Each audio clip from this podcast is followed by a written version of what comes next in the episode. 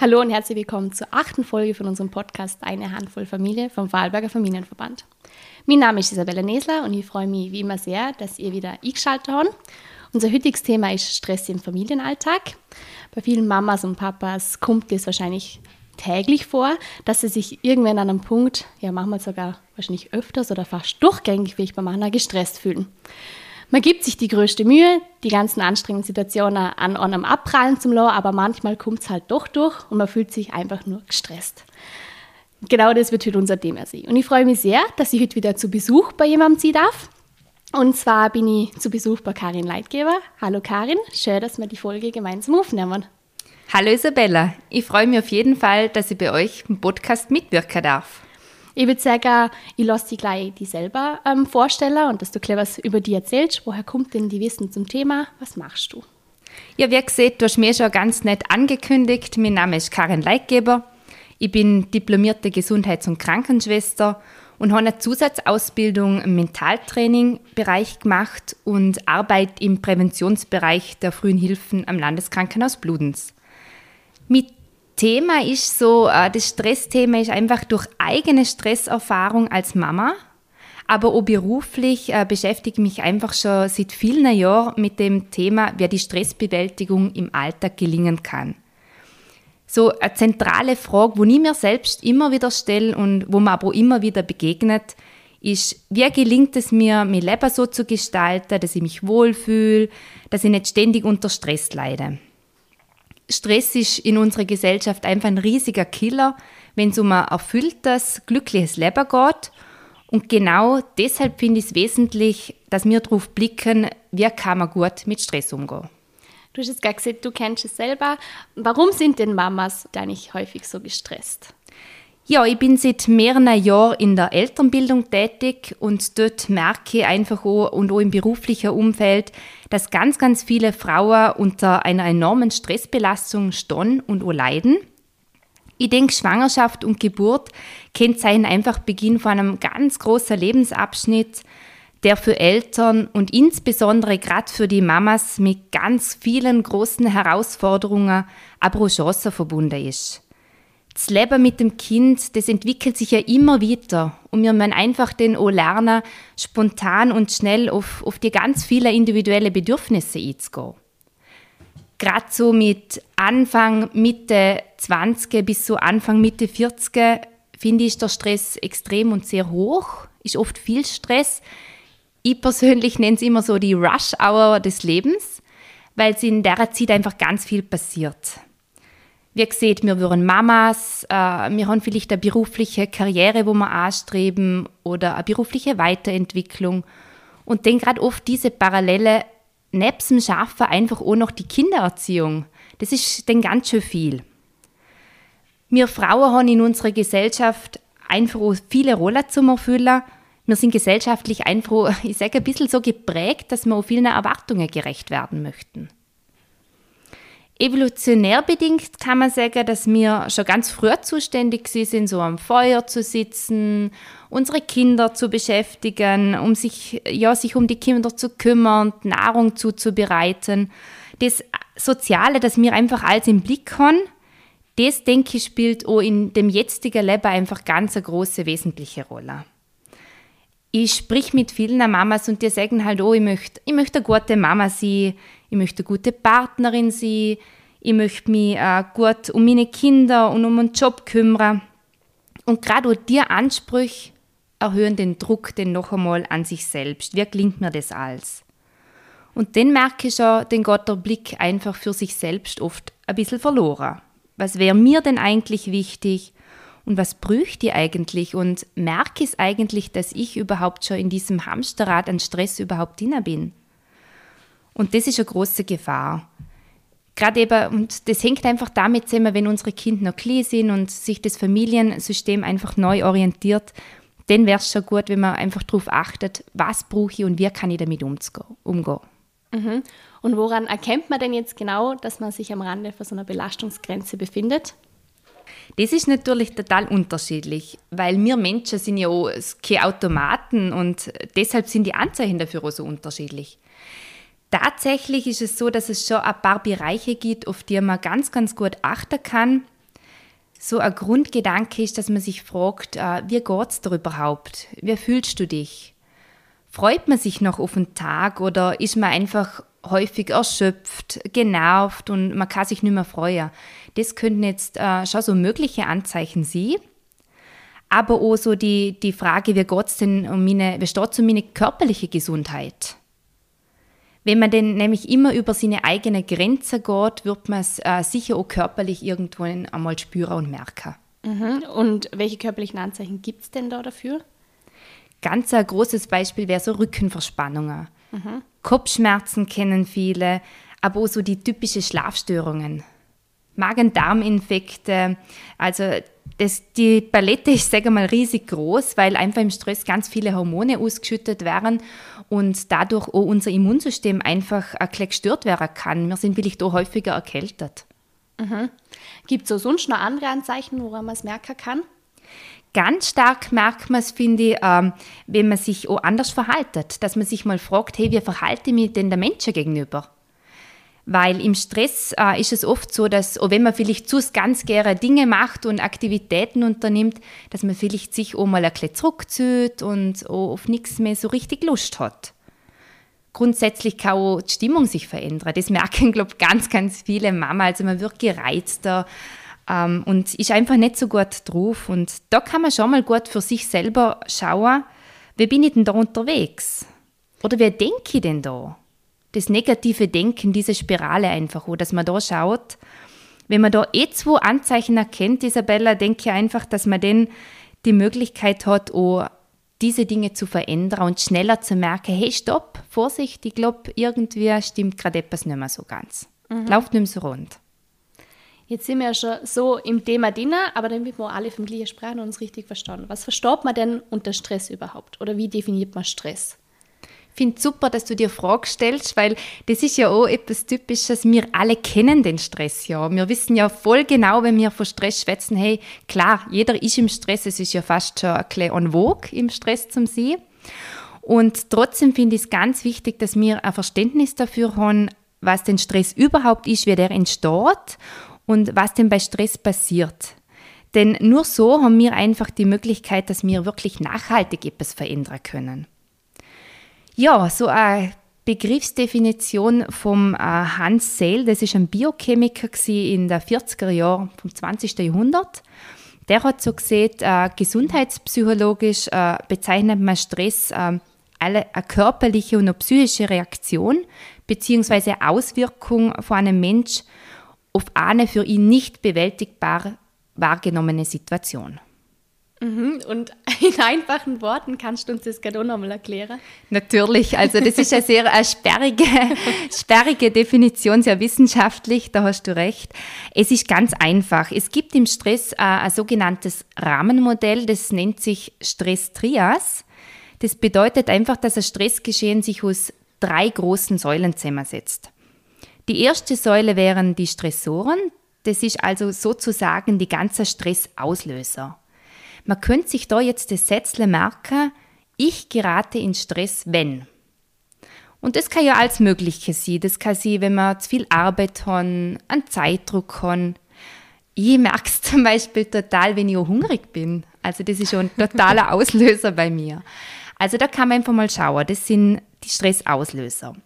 Der zweite Säule, was es braucht, dass Stress aktiv sein kann, ist ganz wichtig. Das sind die persönlichen Stressverstärker. Und persönliche Stressverstärker sind Einstellungen, sind Bewertungen, welche den Obi wirken, dass eine Stressreaktion überhaupt ausgelöst bzw. verstärkt wird. Und das macht irgendwo schon auch klar, warum geraten manche Menschen denn in Stress und manche überhaupt nicht. Also ganz konkret, wer bewertet denn eine Situation und wie hoch stelle ich vielleicht denn auch die eigene Anforderung an mich selbst? Wenn wir jetzt die zwei Säulen haben, dann fällt noch die dritte und das wäre dann natürlich die Stressreaktion.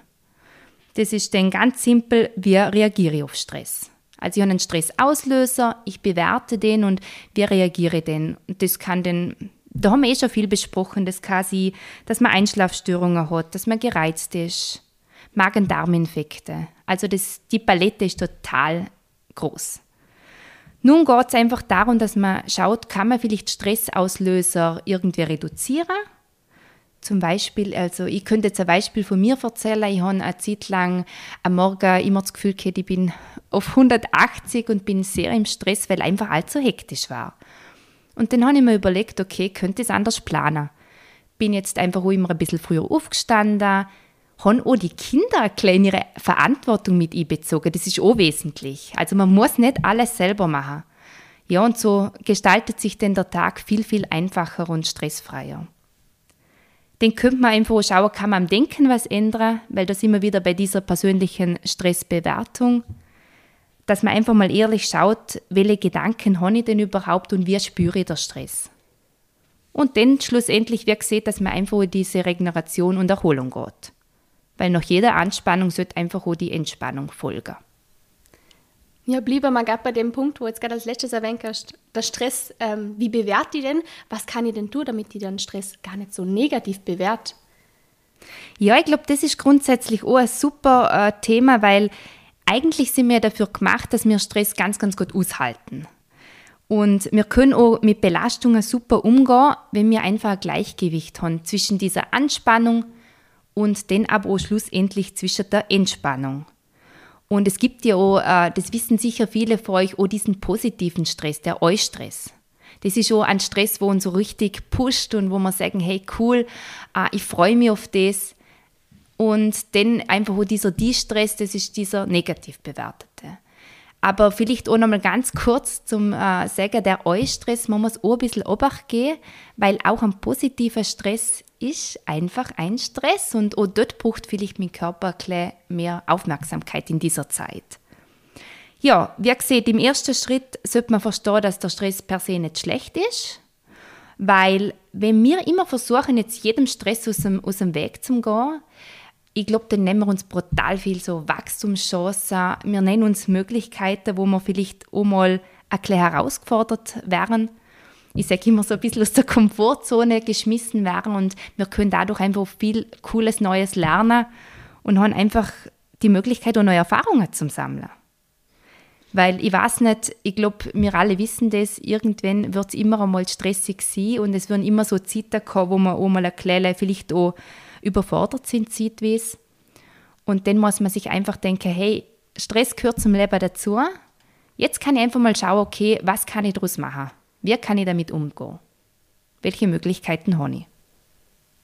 Es erinnert mich gerade, bevor wir angefangen haben mit dem Podcast, habe ich gesagt, ja, früher, so am Anfang vor der ersten Podcast, war ich immer so gestresst. Und dann habe ich aber gesehen, ich habe aber so viel dazugelernt. Und wie du es gerade gesagt hast, muss man mal aus deiner Komfortzone raus und dann lernt man dafür was. Und wenn ich den gleich am Anfang gesagt hätte, boah, na, stresst mich, das kann ich nicht machen.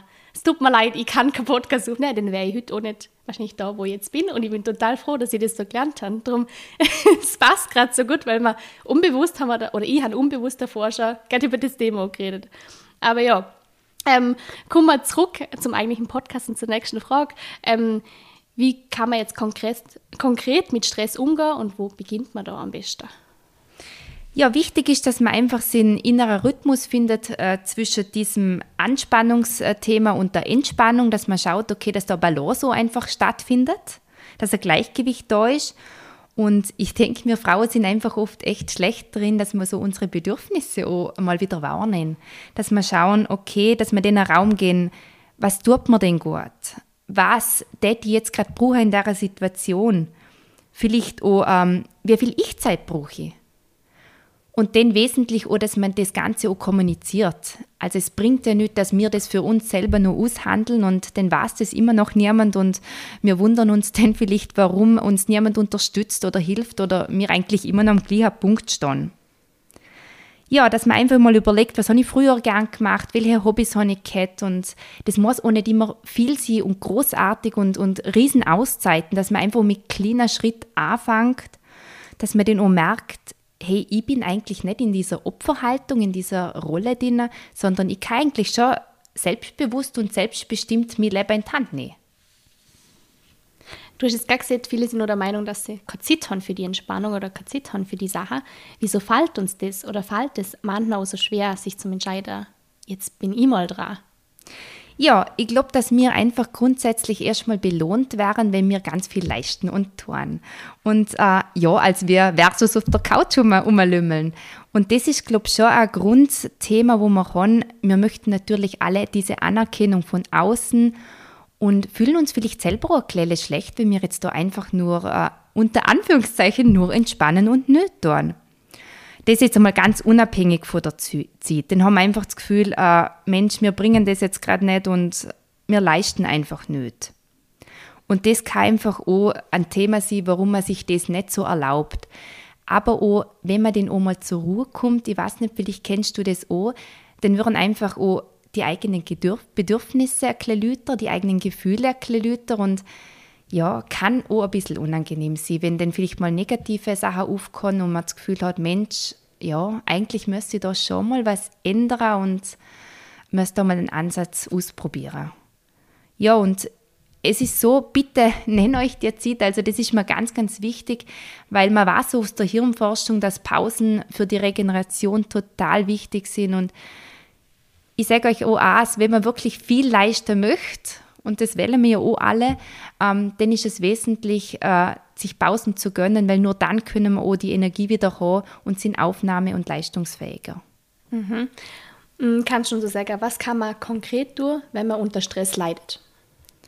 Ja, das ist eh der erste wichtigste Ansatz, glaube ich. Äh, man muss erstmal äh, dem Stress ein bisschen auf die Spur kommen.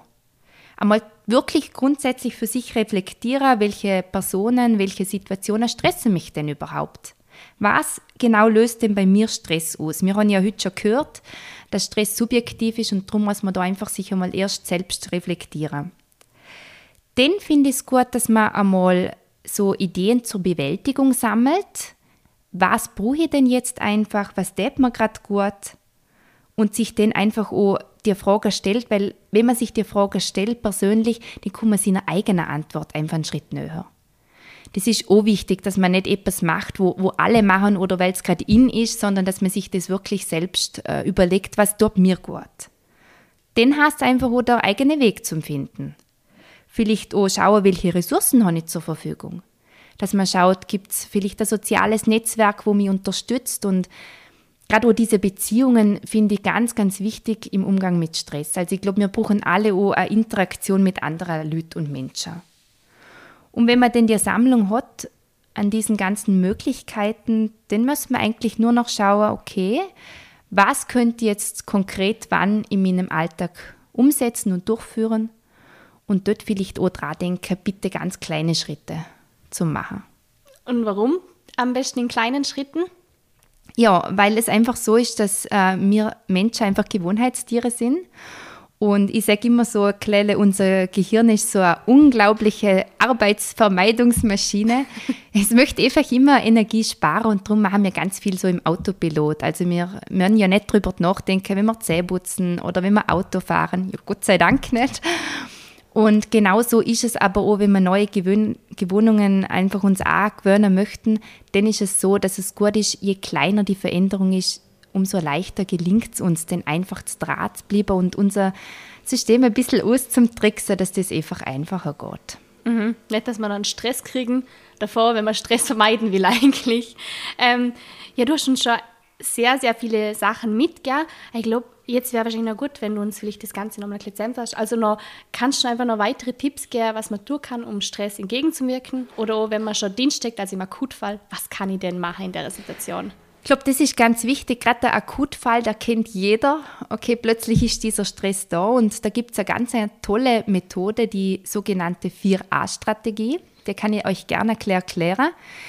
Bevor ich sie euch erkläre, muss ich nur gleich sagen, die muss man davor erklären, dass sie den auch wirklich im Akutfall präsent mhm. hast und dass sie, dass sie funktioniert.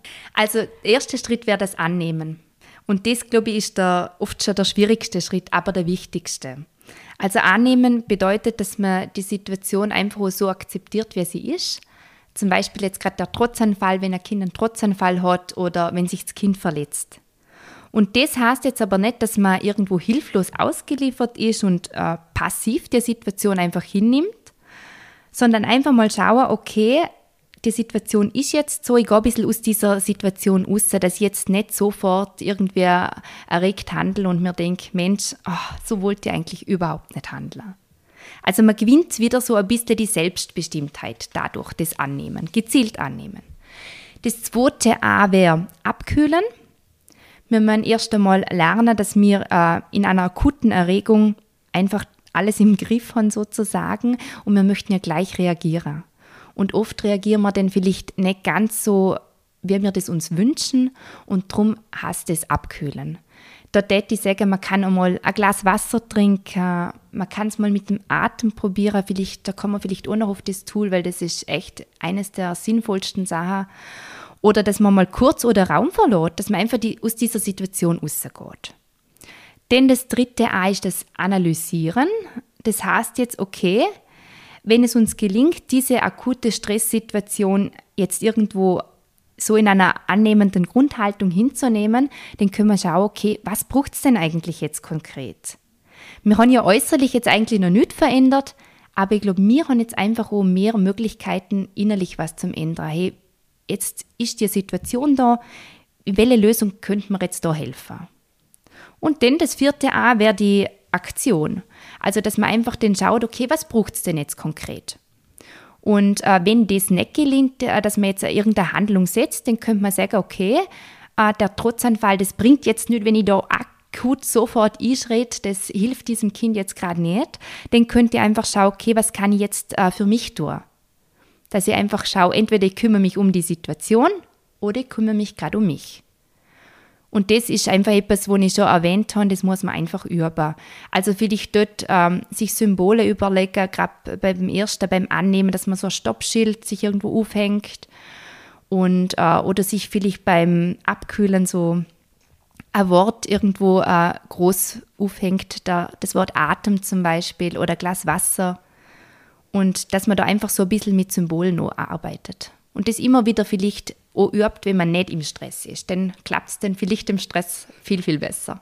Mhm. Genau. Ja, und es gibt noch ganz, ganz viele andere Tipps. Äh, eine Möglichkeit, was jetzt auch mein, mein Lieblingstool ist, ist einfach der Atem. Das habe ich schon kurz angesprochen, weil ich einfach finde, dem Atem, dem wird so wenig Bedeutung geschenkt und dabei ist er so wichtig für unsere Gesundheit. Also ich sage immer, der Atem ist einfach so ein bisschen eine Brücke, wo wir einfach in jeder Situation zu uns selbst kommen können. Wo wir so ein bisschen, wir handeln ja oft im Stress so nach außen hingerichtet und ja, wählen vielleicht gerne zu reagieren und wenn wir eher bei uns sind, dann haben wir die Möglichkeit zum entscheiden, okay, was möchte ich denn jetzt überhaupt machen? Und das kann man einfach durch den Atem super, super lernen. Und der Atem ist ja auch ein bisschen so die Schnittstelle zwischen dem Körper und dem Geist und fahrt einfach auch so ein bisschen unser System ab. Also aktiviert einfach den Parasympathikus, wir können einfach ein bisschen besser zur Ruhe.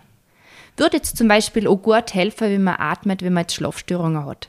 Dass man einfach sieht, okay, ich konzentriere mich jetzt mal nur auf meinen Atem.